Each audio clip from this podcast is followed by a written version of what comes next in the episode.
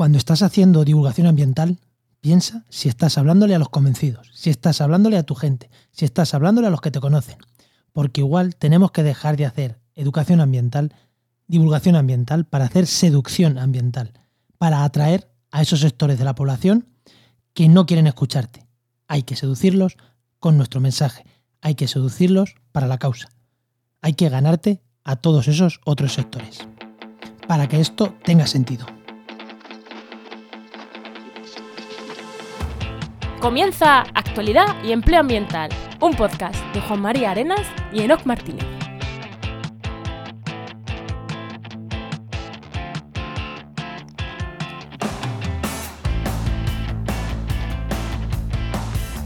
Buenas, soy Juan María Arenas Y yo, Enoc Martínez, y este podcast cuenta con el patrocinio de GeoInnova. Profesionales expertos en territorio y medio ambiente, que puedes encontrar en www.geoinnova.org. Hoy, en el programa 111 del martes 28 de septiembre, hablamos sobre cómo hacer comunicación ambiental o divulgación ambiental o, resolver conflictos eh, sociedad mm, conservación. Bueno ahora, ahora entramos ahora entramos a eso no que me apetece un montón que es un tema que nos gusta que nos gusta a los dos bastante el tema este aquí salseo y cabrearnos con gente y esas cosas no, nos y va, nos va. peliagudos, temas peliagudos donde los haya. pero antes ¿no? qué tal qué tal tu semana Pues podcast y más podcast y nuevos podcasts y más podcasts. Va- vamos a tener más, vamos a tener más podcast en la red ¿no? Puf, pero un montón además. y, y anuncios guays también no Así alguna cuña nueva que viene que está muy chula. Ya verá, ya- ya a ver si- igual con este, igual con este episodio ya hay cuña nueva. A ver qué pasa. igual igual igual ¿Y tú, Juan, qué tal?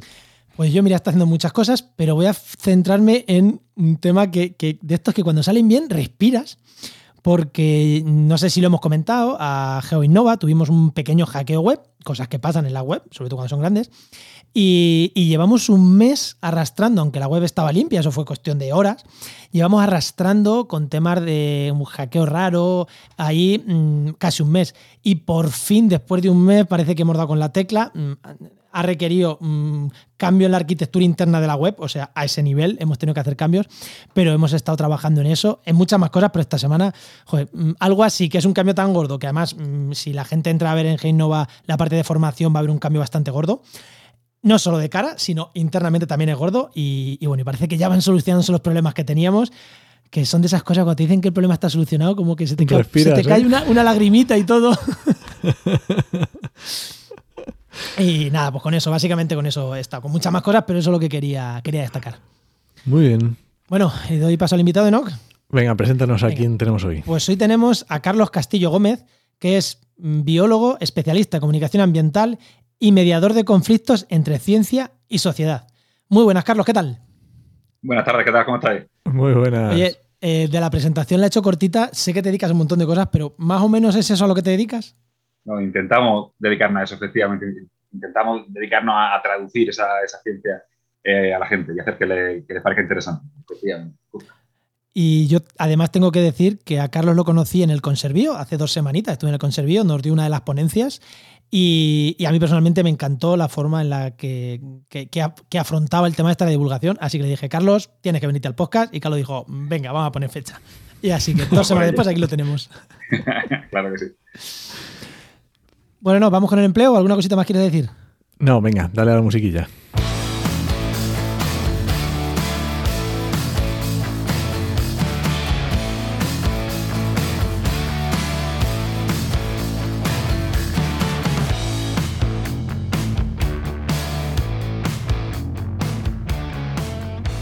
Bueno, y antes de entrar en harina, ya sabéis que Enoch Martínez, que es el director de la web www.trabajaenmedioambiente.com, ya sabéis, el buscador de empleo para el sector del medio ambiente, siempre nos trae un consejito de empleo. Así que, no, ¿qué consejo nos traes hoy? Pues un consejo facilito y que no sé cómo no lo había dicho antes. y es que, vamos a ver, cuando... eh, se resume muy fácil, utiliza un calendario. Así lo resumimos. Utiliza un calendario o, un- o una herramienta de productividad, lo que quieras, que sea digital o que sea en papel, me da absolutamente igual. Pero algo tienes que utilizar, un sistema para poner negro sobre blanco las acciones que vas, a, que vas a hacer, que vas a conseguir.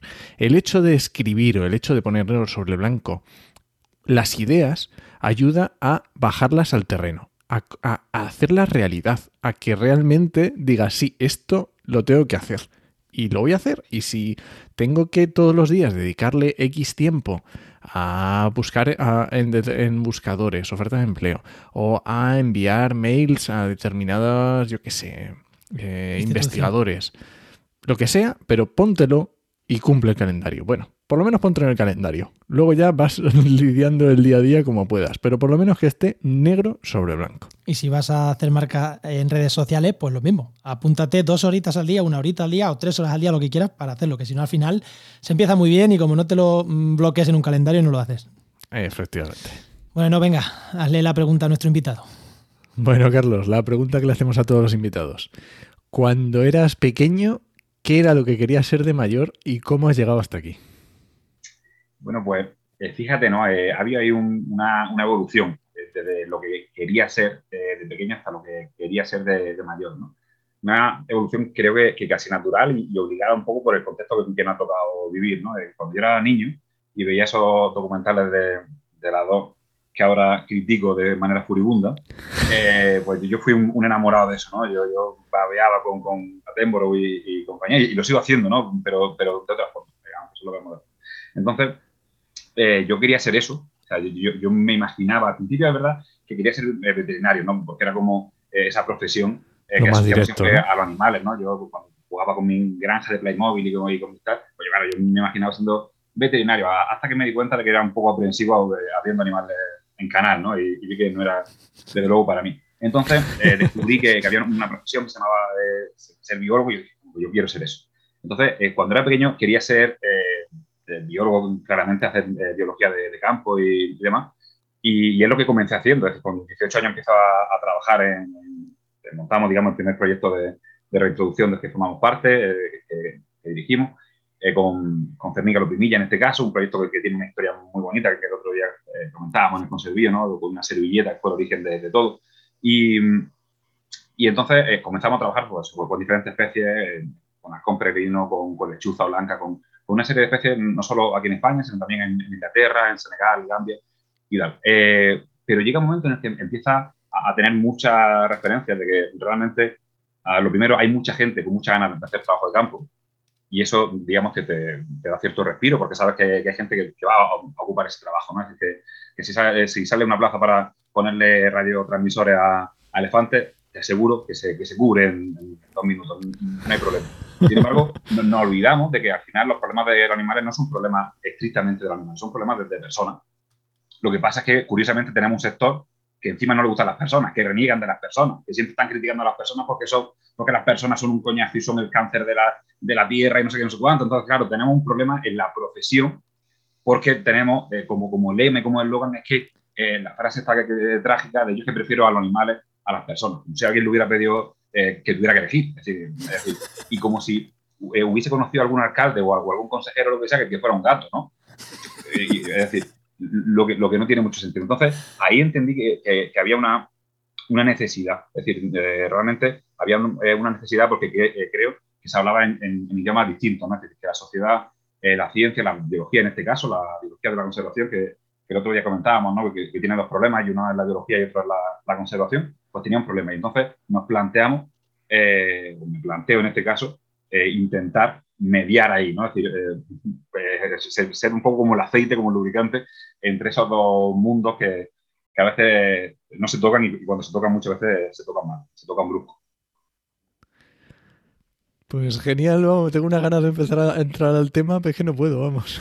Sí, porque además eso, has llegado, el, joder, me, me, gusta porque has dicho cómo has llegado hasta ahí, pero mmm, o sea, el por qué tú estás trabajando donde estás, en plan, porque creo que soy útil aquí, me encanta, o sea, es como, creo que soy útil y voy a, voy a funcionar aquí, así que, que me encanta. Eh, Enoch, vamos entonces con el tema, ¿le vas a preguntar algo más? No, solo iba a decir que justamente yo tengo un charco desde hace muy poquito, yo tengo un podcast que se llama El Charco, que me meto en charcos, y que básicamente hay uno hace poco que decía, ¿cuál es mi animal favorito? El ser humano. Así que yo soy de esos pocos, de los raros. Venga, Juan, vamos para allá. Venga, vamos.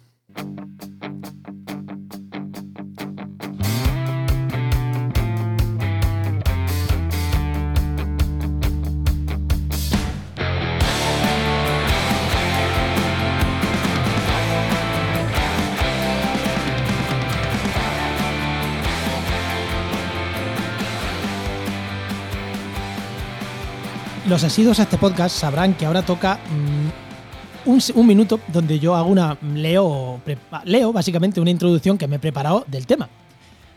Pero escuchando a Carlos la tenía preparada y le he dado a intro, le he dado a suprimir, le he borrado entera, porque Carlos, eh, es que iba sobre la servilleta y ya me la has adelantado tú. Así que, por favor, cuéntanos lo de la servilleta. Bueno, lo de la servilleta es una historia eh, bonita, una historia que no cuento eh, y, y es un poco eh, que no. Eh, ¿Cuál fue la excusa para realmente comenzar? ¿no? Eh, ahora siempre eh, tenemos, mm, tengo en, en la boca eso eh, a, a gente joven, ¿no? O a la gente más joven, gente que empieza con 18 años o con tal, que empiecen a hacer cosas, que empiecen a, eh, a moverse porque es posible. ¿no? Y, y el, y el tema de la servilleta, pues eso, eh, nace en, en un bar de, de mi pueblo, que se llama Osigio, un bar que está a las afueras.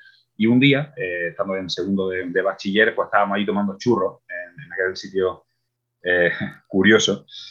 Eh, estábamos tomando churros con unos amigos, ¿no? Y, y nos dimos cuenta, nos fijamos en que eh, la servilleta de, de aquel sitio, aparte un sitio eh, decano, seguro, seguro que, que de mi pueblo, un sitio que, que lleva 40 años abierto, pues eh, en esa servilleta aparecía una, una torre, que es la torre eh, árabe que, que corona, digamos, Mengíbar una torre fantástica de 25 metros de, de altura, y en torno a, a esa torre aparecían una serie de, de pájaros. ¿no? A nosotros nos llama poderosamente la atención esos pájaros porque nunca habíamos visto eh, esos pájaros físicamente, ¿no? Porque frente hay una iglesia donde había unas cigüeñas, algunas palomas y, y demás, pero esa marabunta de pájaros, no. Entonces comenzamos a, eh, a preguntarle a gente mayor y, demás, oye, estos pájaros de, de la servilleta, de tal, y varios coincidieron en que eran aguilillas, eran cernica los pimillas. ¿no? Eh, resulta que Mengíbar acogía a una de las colonias más importantes de Cernica los Pimilles. Eh, de Andalucía Oriental, más de 40 parejas criando en una sola, en una sola torre, un espectáculo, es decir, contaban los, los profesores de un colegio cercano, ¿no? que, que cuando era época de cría llovían literalmente saltamontes y, y cien y demás, ¿no? de, de cuando los padres entraban a, a los nidos, era un, un no parar. Sin embargo, en el año 82, el, el ayuntamiento, en este caso de, de decide hacer una restauración de las torres, ¿no? decide tapar esa, esa esas grietas, esos mechinales, esa- esos agujeros eh, donde estos animales eh, criaban y de esa manera, pues de, un- de la noche a la mañana desaparece por completo esta. Sin embargo, el único recuerdo, digamos, que, que quedaba eh, era esa, servilleta. Y nosotros, que, que éramos unos descerebrados, como lo seguimos siendo ahora, eh, nos prometimos, nos, juramos que, que aquella servilleta en algún momento volvería a tener sentido. Es decir, esa servilleta fue, la que unió a unos amigos que, bueno, yo iba a hacer biología, otro era cortador de jamón, el otro iba a ser ingeniero, el otro era electricista, además, nos puso eh, a, a esos perfiles tan dispares de acuerdo para acometer un proyecto de, de reintroducción que fue el primero de, de mi vida, eh, donde tuvimos que instalar una, una jaula a 25 metros de, de altura sin ningún tipo de medio para, hacer, para que os hagáis una idea. Nuestro sistema de, de financiación no eran subvenciones de, de ningún tipo, ni, ni patrocinio de, de ninguna, clase. Teníamos una burra con la que vendíamos lotería.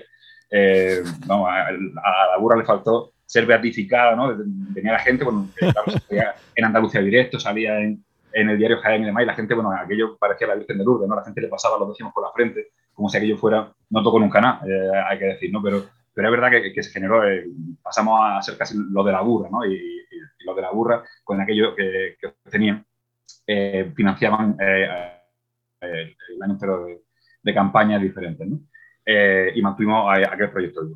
La cosa es que finalmente ese proyecto salió adelante, a, aquel primer año de, de proyecto, de 2009, eh, se asienta la primera pareja de, de Primilla después de casi 30 años de ausencia en la torre, y desde entonces, pues, de Primilla vuelve a ser vecino de, de los mejibareños, y, y, y, hoy, pues, esa servilleta vuelve a, a tener sentido.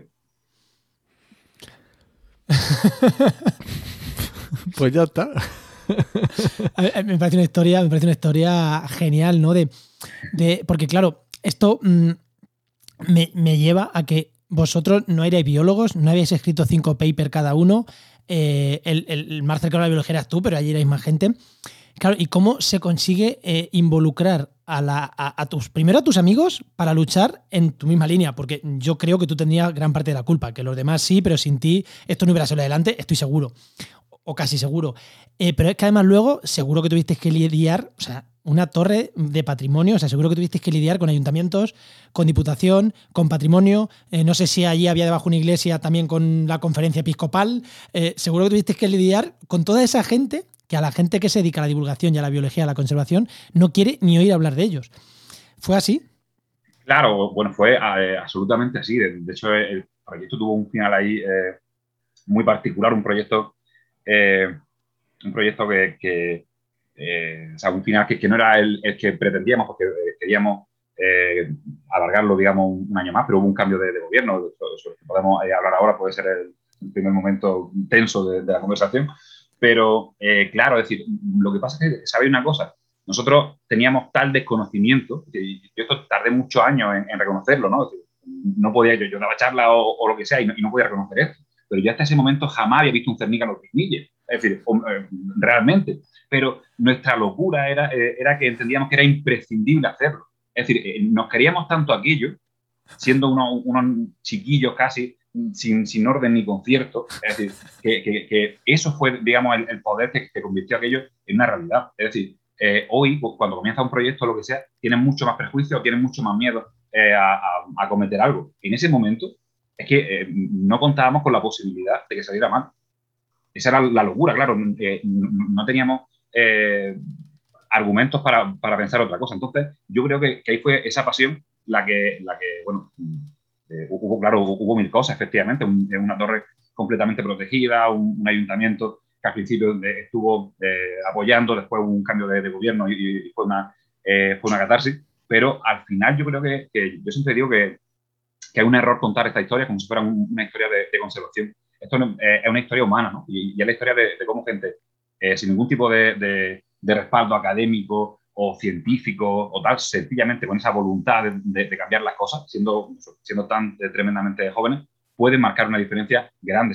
pueden acabar en, entre años eh, habiendo dado charlas para 1.500 eh, niños y niñas con un montón de talleres, con un montón de historias sin tener un duro detrás, es decir, solo una burra. Entonces, y cómo al final eh, tener una lucha intensa con un ayuntamiento que, se propuso por, un cambio de, gobierno eliminar el proyecto de, manera flagrante y acabar haciendo esa seducción ambiental que seguramente fue la primera vez que, la hicimos, ¿no? porque tuvimos que llegar a un, a un acuerdo con ellos, ellos estaban dispuestos a, eliminar cualquier cosa, ellos reconocían eh, la validez del proyecto, te lo decían de, forma muy directa, muy, muy, clara, eh, reconocían la validez del proyecto, su importancia, su interés, cómo la gente se había con, el proyecto, ¿no? porque trabajamos mucho con, con, niños y con otros sectores de la sociedad, pero entendían que era eh, una señal del anterior equipo de gobierno y se veían obligados, no sé por, por qué Santa Mano, a, a, eliminarlo. Entonces, bueno, tuvimos que llegar a un acuerdo en el que fue un tiempo muy duro, ¿no? Eh, donde nosotros nos comprometíamos a, retirar la, la, jaula, digamos, que era, la parte más visible, esa jaula con irrecuperables, con 10 ejemplares irrecuperables, que, se viene un poco como reclamo para, para los silvestres, eh, a cambio de eh, instalar unos nidales de, imposible acceso en la parte trasera de, de la torre. Entonces, ellos intentaron hacer ahí un, poco una, una estratagema ¿no? muy, muy política, donde un político casi nunca te dice que no, eh, lo que sí es que te, mata por aburrimiento, ¿no? a darte larga, una larga, otra larga, otra larga, otra larga. Entonces, claro, ellos sabían, ellos eran perfectamente conscientes, porque nosotros torpes, ignorantes, jóvenes, se lo dijimos, le dimos eh, esa arma.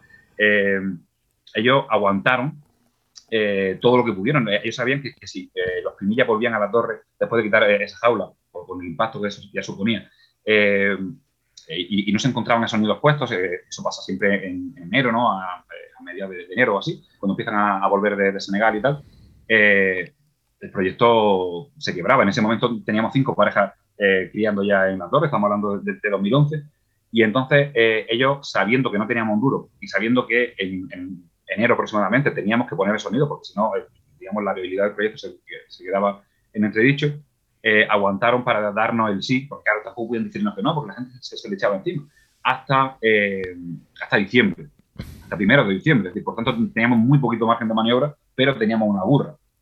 No contábamos con esa arma secreta.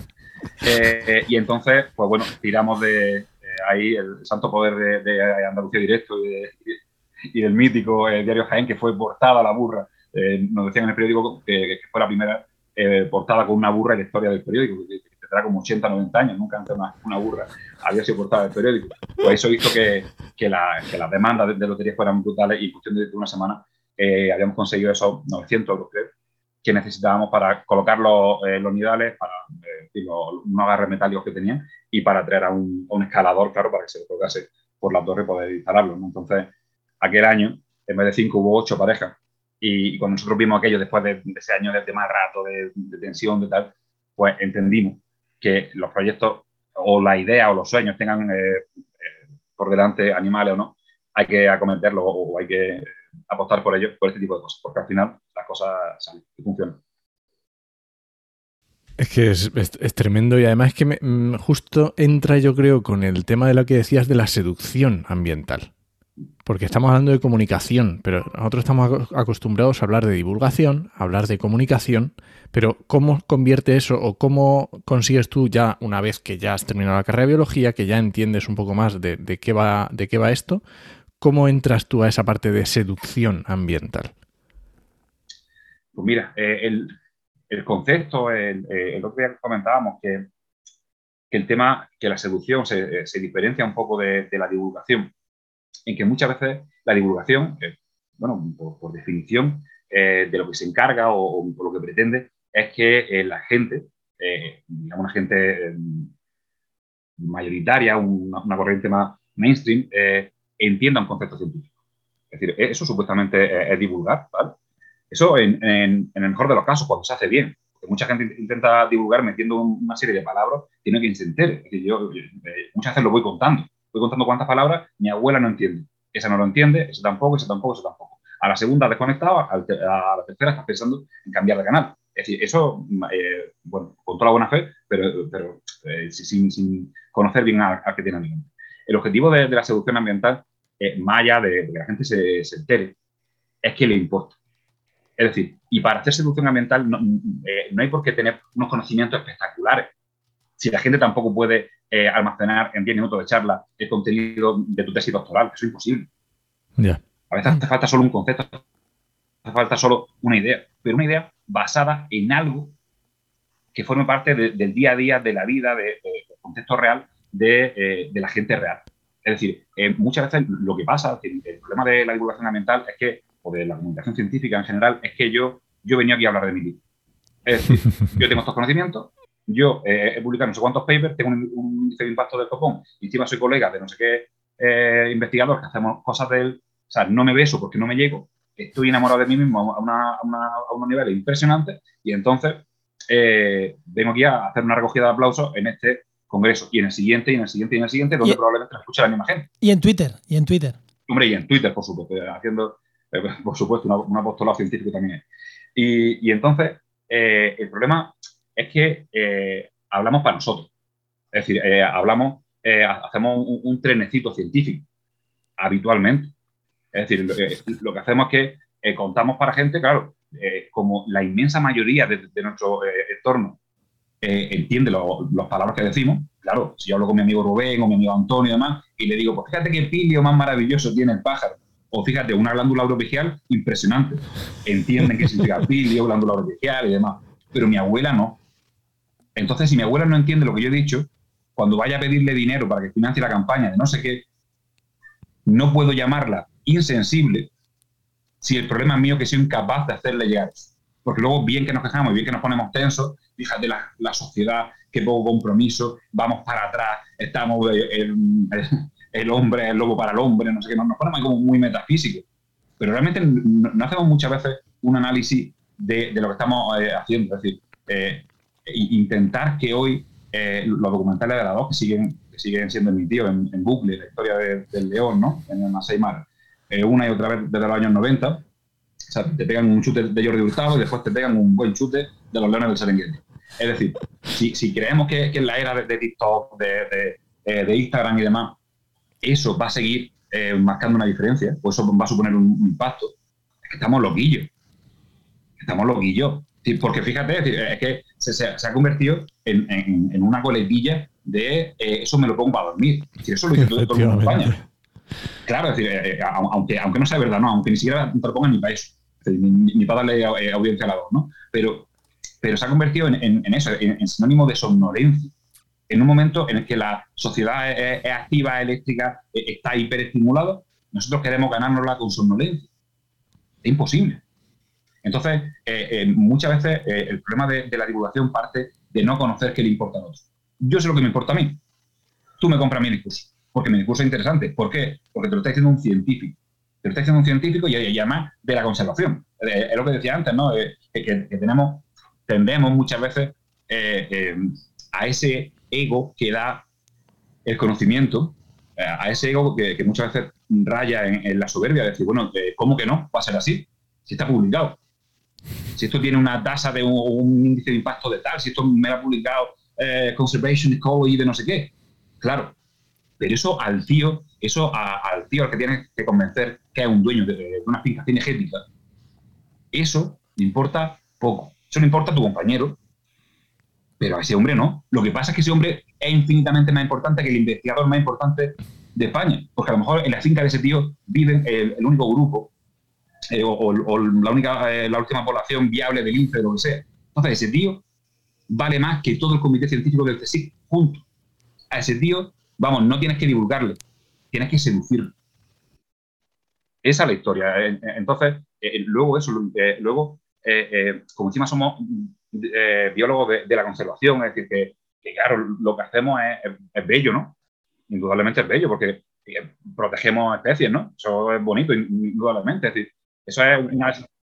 Eh, claro, claro, claro. Entonces, ¿eso en qué nos convierte? Pues nos convierte en, en, esos ecofachas, ¿no? Que, que, con bastante frecuencia. Ahí tenemos que hacer un poco de eh, ecofacha en el sentido de, que somos tremendamente intransigentes, porque claro, como lo que hacemos es bello, es decir, eh, ¿está bien proteger al lince? Por supuesto. Nadie en su sano juicio, no sé que sea un psicópata, te va a decir que está mal proteger al lince. Claro. Lo que pasa es que a lo mejor no solo a tu manera. A lo mejor tu manera es hacer que no haya ningún tipo de construcción humana en 460 kilómetros a la redonda, que destruyan las autovías que hay por medio y demás. Entonces, el lince sí, pero tendremos que, ver con, ese, con ese mare magnum, con, esa, con ese crisol de, de, gente tan, tan distinta, tan, eh, tan diversa, ¿cómo hacemos? Entonces, creo que, que la eh, seducción pasa un poco por hacer un ejercicio primero de humildad. Oye, Carlos. entender que somos una parte de la historia, pero una parte.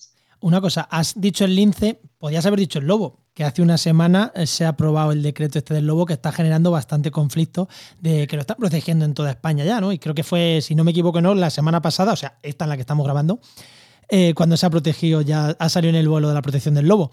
Que también ahí hay, hay conflicto bastante entre unos y otros de hay que protegerlo a ultranza y ahora los cazadores pues se han ido al otro extremo de hay que matarlos todos. Claro. ¿Cómo afrontamos? Entonces, te quería decir, ¿cómo afrontamos el ejemplo este del lince, el ejemplo este del lobo? ¿Cómo afrontamos esto para que eh, la gente que, bueno, que, tenemos tu misma visión, porque creo que Noki y yo aquí eh, tenemos más o menos la misma visión que tú, ¿Cómo afrontamos esto? Porque yo no sé cómo afrontarlo. Porque, claro, no me quiero poner al lado del que quiere matar el lobo, pero sé que la postura del que quiere protegerlo a toda costa y, con sus formas y tampoco es la solución. ¿Cómo nos ponemos ahí?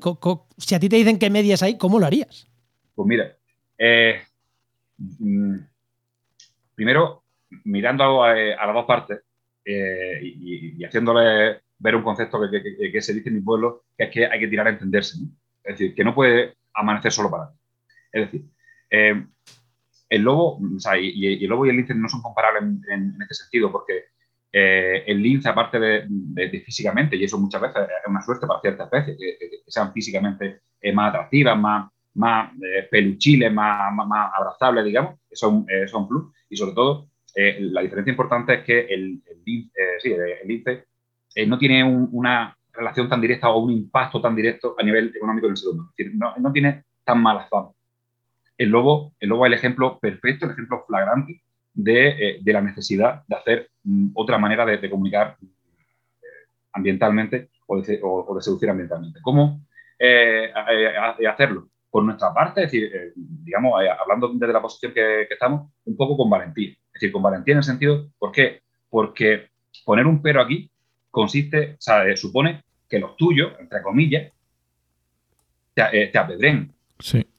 Es decir, es decir, tienes ya, por ser biólogo, tienes parte del desprecio de los cazadores y por ser biólogo con peros tienes el desprecio de los tuyos, es decir, del, resto de biólogos. Ojo, o sea, eso te deja en una situación, eh, eh, en la soledad más absoluta. Pero, pero ¿sabes qué pasa? Que, que eso en España, que, somos como muy pasionales, ¿no? que, nos gusta somos muy humanos también para eso, ¿no? Es decir, eh, el ser humano es, un, animal tremendamente emocional y tremendamente social. Nos encanta ese sentimiento de pertenencia al grupo. claro, si hacemos una, eh, te digo yo, un encuentro vegano donde vamos a hablar sobre el hermano lobo, eh, he dicho con todo cariño,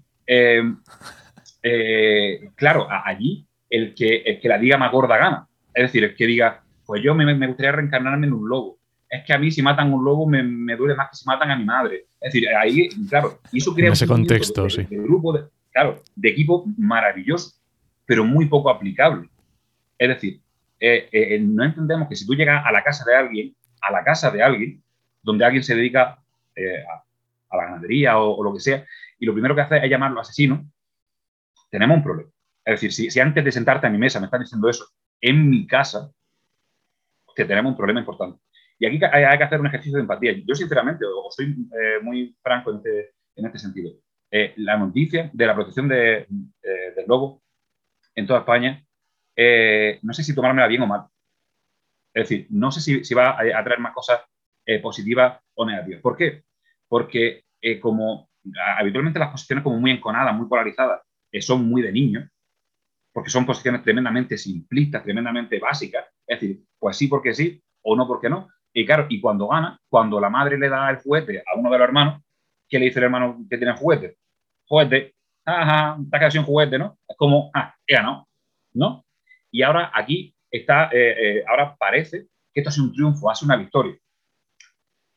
Y me preocupa, me preocupa tremendamente porque, eh, digamos, ahora el sector ganadero se siente un poco desplazado, se siente como ultrajado, como, como el, el, eh, el, gobierno no ha dado la espalda, ¿no? Es decir, es como que ya se han olvidado de nosotros. Y no nos olvidamos de que algunos eh, ganaderos, porque sobra decir que hay ganaderos que, llevan muchísimos años conviviendo con el lobo, haciéndolo de, una forma eh, noble, razonable, con sus mastines y demás, y, tienen toda mi admiración, pero hay ganaderos que conviven con el lobo, que saben mejor que ningún biólogo dónde, dónde cría la loba, dónde, dónde está, dónde, dónde Ese enfado obviamente no, lo va a pagar el cabecilla de, ningún, de ninguna entidad ecologista, lo van a, pagar los, los, logos, que volverán a aparecer cada vez colgadas de señales y demás. Por tanto, esa victoria mm, creo que va a tener un, postre mm, curioso. Y muchas veces el problema es que esto, como somos muchas veces tan simplistas, hacemos lecturas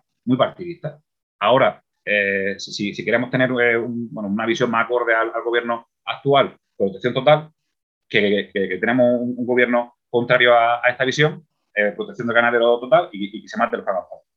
Y nadie se, ha parado a, sentarse con ellos y, decirle al, ganadero, oiga, eh, usted vive de esto. Nosotros vamos a hacer todo lo, que esté en nuestra mano para que usted pueda seguir eh, viviendo de esto porque es básico, ¿no? Es, esencial. Vamos a, pagarle esa, eso, ese apoyo, ¿no?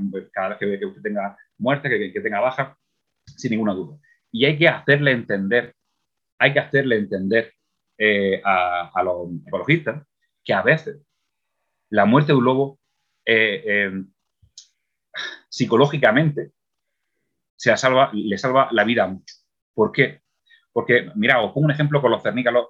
esto es, duro, ¿no? Porque parece que, está echándole a los leones, es decir, está utilizando como cabeza de turco a, a ejemplares. Pero es que quien plantea aquí una solución perfecta en un entorno, es decir, en, tierra inmensa, muchas veces sin vigilar, a veces de propiedad privada además, que me diga cómo ser.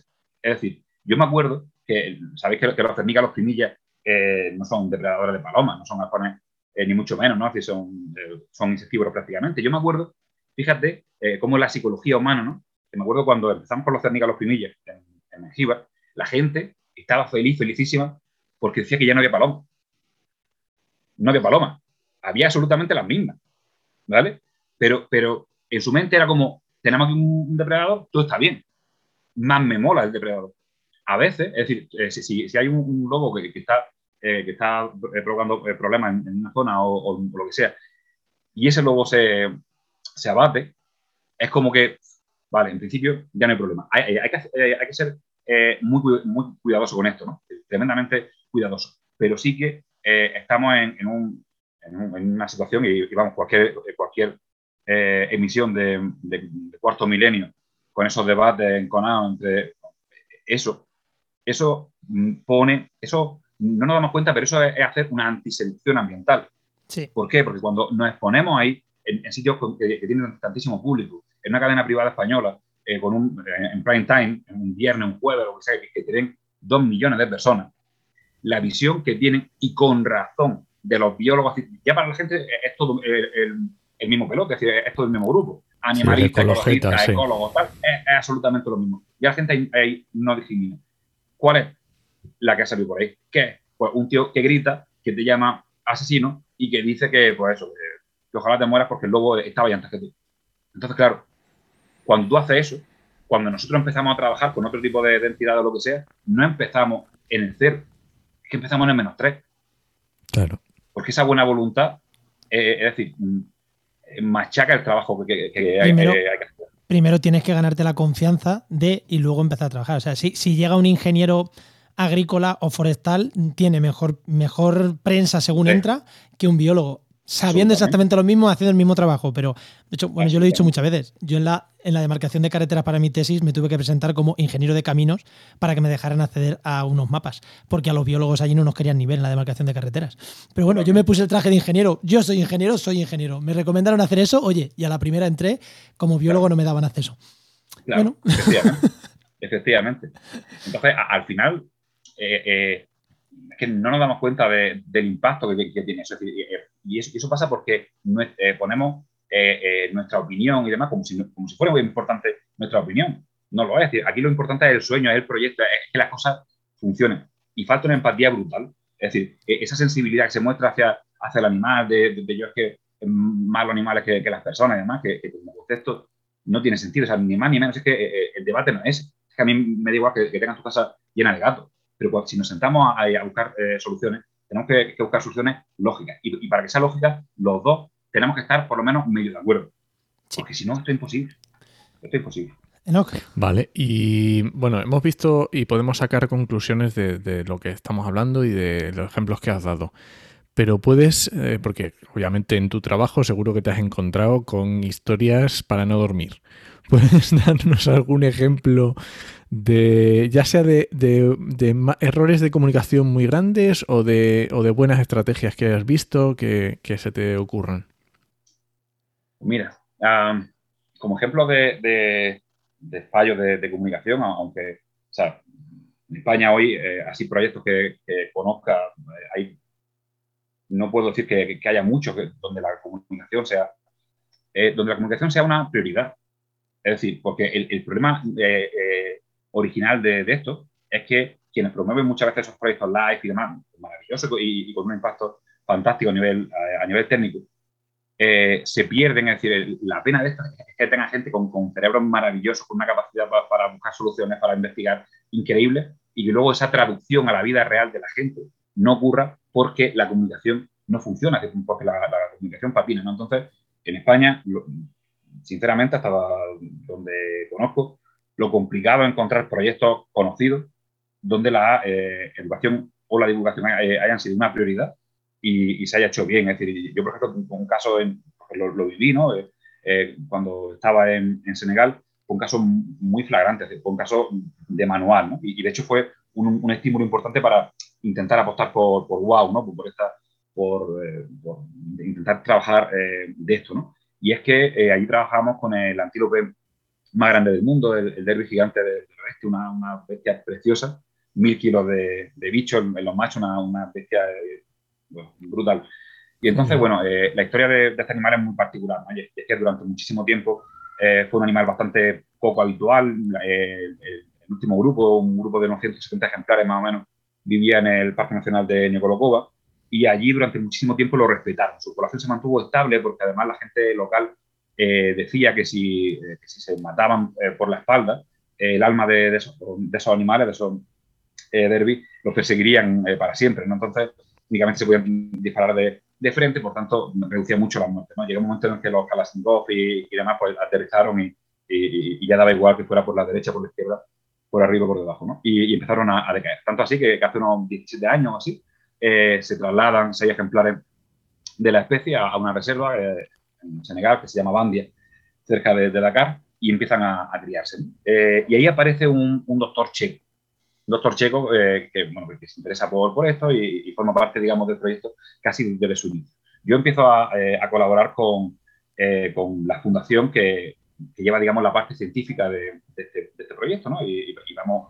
varias veces a Senegal, trabajamos allí durante la época seca. ¿Qué ocurre allí? ocurre allí lo que pasa muchas veces, ¿no? Que nos pensamos demasiado importante. Entonces, eh, eh, yo le decía a la, dirección del, proyecto, oye, eh, recordad una cosa, tú puedes tener todo el protocolo, las técnicas, toda la maravilla, pero para reintroducir una especie necesitas dos cosas. Necesitas a los animales, a los individuos, y necesitas a, el espacio. Nada de eso es tuyo. El espacio era de una, de una confederación sudafricano-libanesa y los animales eran propiedad del gobierno senegalés, por supuesto, ¿no? Entonces nada de eso es tuyo. Por tanto, cuando tú te, te lías, es decir, cuando tú te sientas a, negociar con alguien en una mesa, tienes que saber qué fuerza tiene. Y si tienes fuerza, puedes apretar, y si no, tienes que hacer lo posible por quedarte en la mesa, si te interesa. Entonces, ¿qué pasa? Ellos querían imponer esa, eh, esa eh, pues su, punto de vista. Su, punto de vista era que eh, el traslado de los animales hace así, pam, pum, pim, pum, y además cometieron el error de reírse del señor Mustafa. El señor Mustafa era, un coronel del ejército eh, senegalés al que habían eh, colocado como director de, parques nacionales. Eh, hubo el cambio mientras nosotros estábamos allí, lo ponen de, director. Claro, él no tenía experiencia en gestión y demás, él era un militar, un coronel, un grande como la copa de un pino que, que, no entraba por la puerta y demás, y tiene las cosas muy claras. Con más, con, orden o concierto a nivel científico, pues, pues no, probablemente no. Pero ¿qué más da? Si es el tío que tiene la llave para abrir o cerrar el Parque Nacional. Ese tío hay que seducirlo. Bien, pues empeñaron en reírse de él. Porque el señor Mustafa estaba absolutamente enamorado de la, eh, de la avestruz. Estaba loquito con la avestruz. No sé por qué, por alguna historia infantil o lo que sea, estaba loco con la avestruz. Quiero decir, si, si, el señor Mustafa está loco con la avestruz, tú eres el mayor fan de la avestruz de aquí a tu muerte. Es decir, eso está clarinete. No te ríes del señor Mustafa, porque si no te cierra la, la puerta de, la, de los derbis, ¿no? Entonces, claro, yo le decía, oye, eh, le decía a la dirección, oye, ¿por qué no le planteamos a, alguien, a algún alumno, lo que sea, que, venga aquí a hacer su, su TFM sobre la avestruz, para ver cómo evolucionan las poblaciones, para tal, no sé qué? El tío está más contento que, tal y eh, nosotros seguimos. Su actitud fue reírse eh, de él y, vaya tontería, no, no, era una especie prioritaria, no era una flagship species, ¿no? Eso no, no, no, no o sea, calderilla para nosotros, ¿no? Eh, ¿Qué pasa? Porque el señor Mustafa se enfadaba. Claro. ¿Y qué hacía la dirección? Se reía porque con tantos papers, con dos papers en, Nature y demás, siendo asesor de la UICN y demás, tú quién eres, ¿no? Un, eh, coronel senegalés. Eh, hoy, después de, esa historia, hoy, hoy la fundación tiene prohibida la entrada, ni siquiera pagando tickets, ni siquiera como turista, a cualquiera de, las de las reservas donde viven del gigante del oeste decir, no pueden ni verlo, literalmente.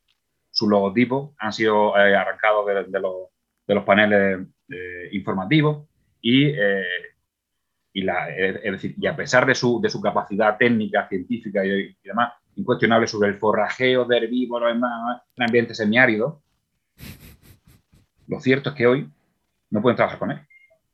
Lo cierto es que no entendieron que la comunicación, es decir, esa parte emocional, esa, esa parte empática, era humana, absolutamente humana, era no, eh, no, es decir, no es que esté bien o que sea interesante, es que va antes que lo de los animales. Porque sin esa parte humana, lo otro se cierra. Entonces, este es, un ejemplo de que eh, sin, sin, una parte, lo otro, lo otro que, que sencillamente no. Lo que pasa, eh, y bueno, y en, España hay, hay, muchos casos que pasa, en, en, España no escapamos porque como país europeo, digamos, desarrollado de alguna manera, tenemos una serie de leyes que, eh, que perdonan eh, muchas torpezas comunicativas científicas. Entre comillas, hay, hay, fincas eh, o parques nacionales que son propiedad pública y para ti, para es decir, la gente que suele estar al frente, digamos, no puede oponerse. Ayer el señor Mustafa decía que no entraba y no entraba. Y fin de la cita. Entonces, aquí nos salvamos porque nos salva las castañas de fuego, no porque lo hagamos mejor. Es decir, porque tenemos, digamos, un respaldo eh, legal que nos permite, porque tú echas una instancia y demás, y tú como investigador de la Universidad Complutense, pues no te dicen que no puedas entrar al Parque Nacional de Sierra Nevada. Entra por, una, por, una, eh, por, un, eh, por un motivo científico. Pero eso no significa que el ambiente social que tú estás creando o la conexión o desconexión social que estás creando sea mejor que, este ejemplo de Senegal. Es menos patente, pero está igual de mal hecho. Joder, eh, llevamos 45 minutos. Mm. Sí, sé, que, le quieres tirar la última. Hablo muchísimo, que, hablo muchísimo. No, es que yo estoy quedando alucinando y querría mm, otras tres horas contigo, pero no. Eh, tira una última pregunta, que, te veo aquí con ganas de tirar una última pregunta. Venga, vamos a hacer una, porque es que eh, teníamos aquí puesto más ejemplos que había puesto Juan y todo, pero no, es imposible, no nos da tiempo. Vale, vamos a, a ver si conseguimos que nos des algún truco que siempre funcione o cosas que hay que tener en Hombre, obviamente en el caso del, señor senegalés, pues eh, está claro, una vez que ya lo ves de fuera, lo ves muy claro. Pero trucos claros para nosotros que estamos aquí o la gente que nos está escuchando, que muchos trabajarán en conservación, que te digan esto, mm, por favor, tenlo en cuenta. Pues mira, lo primero, eh, sentarte y preguntarle qué necesita. Es decir, empezar eh, dando en vez de pidiendo. Habitualmente llegamos ahí a, una sociedad de, cazadores o a un tal y, pues bueno, pues ahora vamos a poner eh, una bebedera para las perdices, ahora vamos a hacer no sé cuánto. Escúchame, ¿tú quién eres? ¿Dónde te has escapado? Entonces, lo primero es cómo puedo eh, ayudar. Es decir, porque, estoy aquí para eso. Es decir, tu primera obligación básica es entender cuáles son las necesidades, los miedos, los problemas de la persona que tiene delante. Eso es el, punto, el punto cero. Y cuando entiendes eso, lo, segundo es quererte. Porque puedes preguntarlo por, compromiso, porque, porque te lo acabo de decir. Pero lo, segundo es entender que el bienestar y que esa persona esté bien es clave para el desarrollo de tu proyecto. Que si realmente estás enamorado del logo, de la imperial, de no sé qué, del bicho con el que vaya a trabajar, esa persona que tiene delante es importante para que eso Más que tu colega con el que vas a publicar y con el que vas a debatir si te pones de segundo, de tercer autor o de lo que sea. Eso eh, creo que, la, eh, que es la pregunta número uno. ¿Qué necesitas? Y preguntar eso de verdad. Y entender, es decir, que, que, tu esfuerzo vayan, por supuesto, en tu línea de trabajo o, eh, o, lo que sea, pero siempre respetando esa línea roja que es el tema. Porque si generas confianza y, mucha gente, o sea, y, aquí en muchos casos no partimos de, cero, sino de menos tres, como decíamos, ¿no? Va a enseñar de que esto viene ahora, tal y cual. necesitamos labrar esa confianza y hacerlo de verdad. Esa es la primera pregunta. ¿Qué necesitas? ¿Cómo te puedo ayudar? Genial. Pues yo creo que vamos a empezar. Es que creo que ese es el consejo, ¿no? ponerte en el otro lado, pero no, no emocionalmente, sino sentarte a su lado con una copa de vino, ¿no? Y, ganarte primero su. yo estoy aquí para ayudar. Y vamos a ayudar de una manera que sea beneficiosa para el medio ambiente, pero estoy aquí para ayudar, ¿no? Claro. Eh, yo creo que es que, no, yo creo que con esto le ponemos un lazo maravilloso a lo que nos ponemos un lacito muy bonito para que otra vez que venga Carlos nos cuente más cosas. Oye, pero antes, antes de irnos, siempre, siempre, siempre, eh, ya, que ya que habéis venido aquí por esa cantidad enorme de dinero que os damos, eh, qué menos que ofreceros este momento de spam para que nos hables de, de, tus proyectos, de la novia de fauna, de tu empresa, de, de, lo que quieras, de dónde te puede contratar la gente, no sé. O sea, momento spam para que nos cuentes lo que quieras. momento spam, bueno, pues eh, sí, en cuanto a, la novia, ¿no? Que, busca ser un, arma de, seducción masiva, ¿no? Eh, o tan masiva como se pueda. la novia de fauna eh, nace para ser un poco la primera guía de fauna para la gente, a la que no le gustaban los animales, que vienen a ser, digamos, ese 98% de la población que, no sabe lo que es un abejaruco o un europeo o, un mirlo capiblanco, es decir, que, son mayoría absoluta. ¿no? Entonces, es un, es un libro que, que conecta cosas tremendamente culturales para todo el mundo, es decir, pues desde Belén Esteban hasta supervivientes pasando eh, por un gran hermano eh, o, lo que sea, y eso lo conecta con, comportamientos animales de, nuestra fauna que son espectaculares y, que pretenden romper ese rollo de que la fauna es aburrida, de que está siempre pues, o posada o, volando o comiendo, cagando, ¿no? Y, en absoluto, tiene, tiene, comportamientos que son dinamita pura y hay que contarlos, pero hay que contarlos en ese lenguaje al que hoy está acostumbrada la gente, ¿no? no forzarlos con una cucharilla a que compren en ¿no? Entonces, bueno, eh, la novia está ahí en, edición, se financió con una campaña de crowdfunding fantástica en la que participó mucha gente, a la que le doy la gracia desde aquí. Y, nada, y, luego con Wow, que, es la, eh, marca, ¿no? la, empresa eh, que, tenemos de, consultoría ambiental, lo que buscamos un poco, pues somos no ingenieros, pero sí que buscamos tender puentes ¿no? entre, entre la sociedad y, la ciencia y entre los problemas de la sociedad y los problemas del medio ambiente. Y para eso, pues siempre es eh, con, con dos sillas, con vino y con empatía. Es lo que hacemos. dejaremos ahí, dejaremos ahí los enlaces de la no guía y haremos publicidad cuando salga, Carlos. Acuérdate de decírnoslo para, para que hagamos publicidad de la no guía. Y, nada, y, eso que muchísimas, muchísimas, muchísimas gracias por, por habernos regalado este tiempo a nosotros y a, esa persona que está detrás, detrás de los auriculares escuchando. Muchas, gracias, Carlos. Muchas gracias, un abrazo grande. Hasta luego. Un abrazo. Thank you.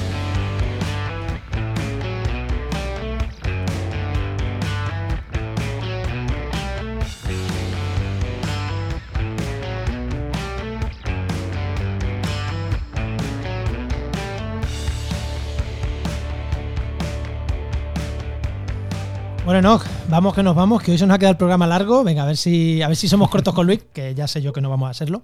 Y bueno, ya sabéis que esta sección, esta sección te llega gracias a Jainova, que es nuestro patrocinador, y que está con nosotros Luis Quesada, que es su director. Muy buenas, Luis. Muy buenas, ¿qué tal estamos? Muy buenas, Luis. ¿Qué tal, Enoch? Y además hoy tema muy interesante, por eso dice Juan que esto de que vayamos cortos va a ser complicado. Hoy tramitación de proyectos de energías renovables, pero tramitación ambiental. Sí, sí, sí. Cuéntanos. Bueno, a ver, yo eh, más que nada es mostrar un poco mi preocupación eh, ante la vista de que parece que las cosas, por mucho que mm, se diga o se eh, eduque o se evangelice sobre que hay que tener en cuenta todas las partes ambientales, que hay que intentar siempre trabajar eh, desde, desde la perspectiva ambiental los proyectos, y para eso están los estudios de impacto ambiental, ¿no? de la obligación de trabajar desde el propio proyecto, desde el propio diseño del proyecto, pues parece que el tema de los, los, promotores pues no, no entienden muy bien todo eso, no se lo acaban de creer, ¿vale?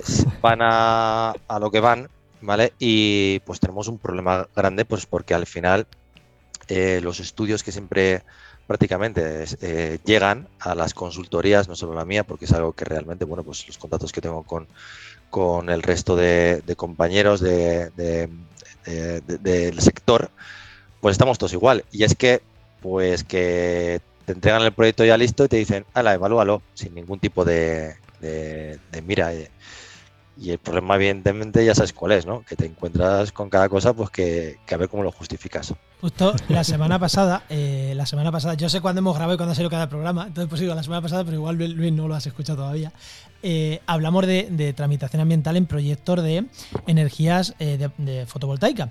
Y nos decía Adrián, nos decía que, de un proyecto de su empresa que lleva un año esperando mm, la aceptación de la, de la administración porque, oye, ambientalmente tenían que hacer una mejora y no la terminan de implementar. Y es como, es que si hemos dicho que aquí hay que poner no sé cuántas cajas de cernícalo, bien la mitad y no están puestas, es que no te va a dar el permiso. Es que, por muy buen proyecto de integración que hayamos hecho nosotros, es que, y que, y que joder, un trabajo muy potente de ingeniería se puede tirar a la basura porque no cumplen las cuatro cosas de la tramitación ambiental, que es obligatoria, ¿no, Luis? Que es que mm, o tienes el sí, o tienes el no, es que no hay otra opción. Claro, eh, daros cuenta que, eh, a ver, eh, todo el mundo supongo que habrá leído y habrá visto por todos lados, ¿no? lo que está pasando con el tema de las renovables. el sector del ladrillo se ha pasado a hacer lo mismo, digamos, ese uso del suelo, ¿vale? A, lo que es la parte de energías renovables. Que, que las las energías renovables sean algo que tengamos que desarrollar, yo creo que estamos todos de acuerdo en que sí que hay que hacerlo, pero claro, hay que hacerlo con cabeza, ¿vale? Hay que saber dónde hacerlo. Eh, y claro, el problema está cuando esas personas que vienen o esos promotores que vienen de eh, otros sectores, ¿vale? Eh, siguen teniendo los mismos intereses y les da igual ponerla aquí que ponerla allá, porque al final también lo que están buscando es un rendimiento a su inversión, ¿vale?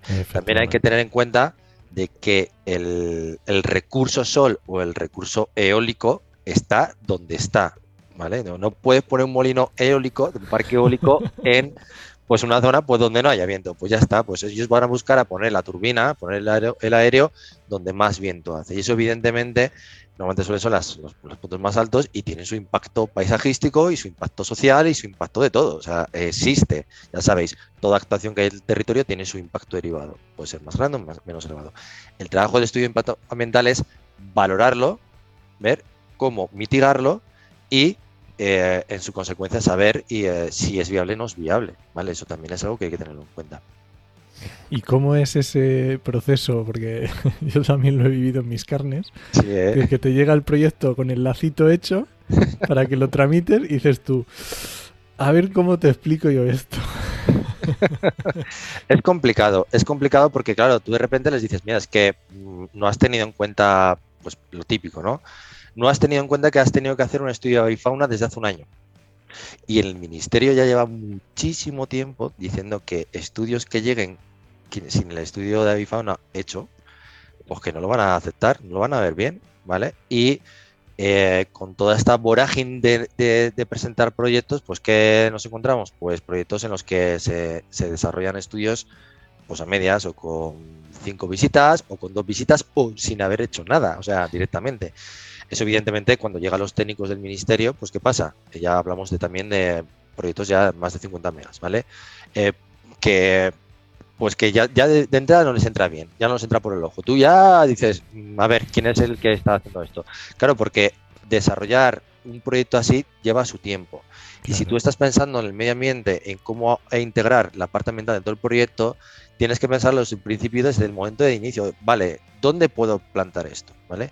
El ministerio, de hecho, sacó hace ya tiempo eh, un visor con las zonas, eh, con una zonificación de las zonas aptas eh, de, energías renovables, ¿no? Para implantar eh, eólica y fotovoltaica. Y de Eso hecho es. también en ciertas comunidades también han sacado ciertas capas o que ya han ido trabajando estas labores, ¿no? De haciendo estas labores de decir, mira, esta sí, en esta no, porque este suelo es más productivo, porque este suelo es una zona de captación de eh, acuífera muy importante, porque lo que sea, porque una zona de aves, una cepa importante y es una zona migratoria, pues ese tipo de cuestiones, pues las hay que tenerlas en cuenta desde el principio. Claro, eh, eh, Y- y- estamos así todos. Y una cosa que, que a mí, que, que es que mm, cuando a una empresa, ya no la deja intuir, pero yo voy a ser directo, cuando alguien te llega con un proyecto que dices, es que no, y te dicen, pero es que yo te voy a pagar, y es como, ya, ya, pero es que no te lo. O sea, ¿cómo se gestiona eso? Gente que te llega con el proyecto hecho y te decirle, que, o sea, mm, claro, porque la- estáis como, oye, es que si no lo hago no cobro, pero es que sé que esto no lo puedo hacer. Entonces, No, no, ¿cómo eh. gestionáis eso? Muy simple. Eh, ¿Quieres que te lo haga? Yo te lo hago. Claro, es- vamos a ver, tú quieres hacer un estudio de impacto ambiental. Recordemos lo que hemos dicho, el estudio de impacto ambiental te va a valorar esto. Mm, Te lo voy a valorar mal. Si te estoy diciendo que ahí no, y tú lo que quieres es pasar esta tramitación, que hay muchas veces que, no, mira, pásame, eh, hazme este estudio de impacto ambiental, lo que salga, porque lo que voy a, tal como lo entregues, si empieza la tramitación, lo voy a cambiar.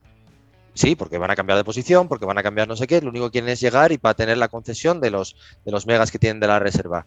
¿Vale? Esto así, a montones, ¿no? por toda España, ¿vale? Eh, y, y lo haces. Cuando, eh, cuando llegan ese tipo de proyecto, pues tú tienes el deber de hacer este estudio de impacto ambiental porque para eso trabajas, para eso esa es tu, esa es tu profesión.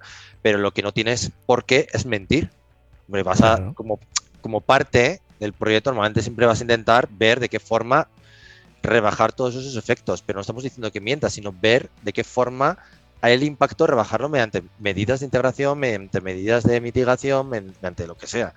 Pero bueno, eh, a ver, estamos hablando de una fotovoltaica o estamos hablando de un eólico y las medidas son complicadas. O sea, el impacto está ahí sí o sí. O sea, es, es muy complicado esconder visualmente un, un eólico o es muy complicado mitigar el impacto a lo mejor que pueda tener un fotovoltaico en, en muchas zonas. Al final, todo esto muchas veces se trata de cómo integrar territorialmente eh, el, el- el proyecto, ¿vale? Cómo educar a la gente también que tienen que haber ese tipo de proyectos, pero es, es también cierto que hay mucha, en estos momentos hay mucho municipio que se está viendo rodeado de, Claro. de- de parques fotovoltaicos o de parques eólicos y cada vez hay más sensibilidad, más eh, social al re- al respecto y hay más quejas en ese sentido. Hay muchos municipios en los que ya directamente han parado cualquier tipo de licencia que tenga que ver con, con energías renovables. Hasta que no han, hasta que no se haya desarrollado una normativa al respecto. Es- Bueno, y luego llega la administración, lo, lo para y ya está. Bueno, pues oye. Bueno, eh, y entonces te tocará hacer la subsanación de cómo, cómo arreglar eso. Pero bueno, ahí entramos en temas de repotenciación. Hablamos, si se hacen bien, eh, pues vamos a ver cómo podemos mover este, este aéreo, hacia dónde habrá que hacer repotenciar, habrá que hacerlo más pequeñito para que no se vea desde el otro lado, habrá que hacer, yo qué sé, pues ese tipo de cosas, ¿vale? Pues en vez de dos grandes, pues cuatro más pequeños, hacer, ponerlos en hilera, ponerlos en, en tiza, ponerlos de qué forma que se vaya integrando Pues todo ese tipo de cuestiones son las que, las que se puede ir trabajando, pero claro, eso no es algo que se haga en, venga, hazme esto, un estudio de impacto ambiental en, un- en un mes que tenemos que sacarlo ya. No. Los, los buenos proyectos se tardan mucho tiempo en hacerlo. O sea, pero años, ¿no? hombre, años, eh, si, si, si te planteas que tiene que tener un estudio de avifauna como toca, ya te digo yo que el año no te lo quita nadie. Claro. Es que tienes que estar Claro. un año. eh, Claro. Es que tienes que estar un año recogiendo completo. datos, con lo cual. Pero el, evidentemente el promotor pues tiene muchas... Es, es complicado, porque después ya nos hemos encontrado más de un caso en los que de repente las parcelas ¡pum! han volado. Y cuando lleva seis o siete meses de, de proyecto, de repente la parcela, oye, hay que pagarlo todo porque la parcela, pues no han llegado a un acuerdo con el cliente, o sea, con el, con el vendedor, y el vendedor ha vendido a, a otro a otro cliente, a otro promotor. Sí, sí, sí. Son Estas cosas, claro, yo también me pongo en su piel, ¿eh? que o sea, no estoy demonizando a nadie, o sea, que realmente ellos tienen su negocio y nosotros hacemos otra parte del, del- del negocio, otra parte del trabajo, ¿vale? Pero bueno, no nos olvidemos siempre de que las consultoras en ese sentido, pues eh, también las consultoras ambientales también tienen su, su valor ambiental en ese sentido, su, su sensibilidad. Tiene mucha amiga este tema, Sí. sí. Sí, sí, sí, Tiene mucha- estar aquí, bueno, para todo un charco. Tiene mucha amiga, pero Gigante. yo creo que por hoy lo vamos a dejar así y en el siguiente Vale. programa continuamos mm, profundizando un poquito más, ¿no, Enoch? Sí, perfecto. Muchas gracias, Luis. Pues Venga, muchísimas, muchísimas Venga, gracias, Luis. Y recuerda que esta sección te llega a nuestro patrocinador AGEO Innova Profesionales expertos en territorio y medio ambiente. y que puedes encontrar en www.geoinnova.org.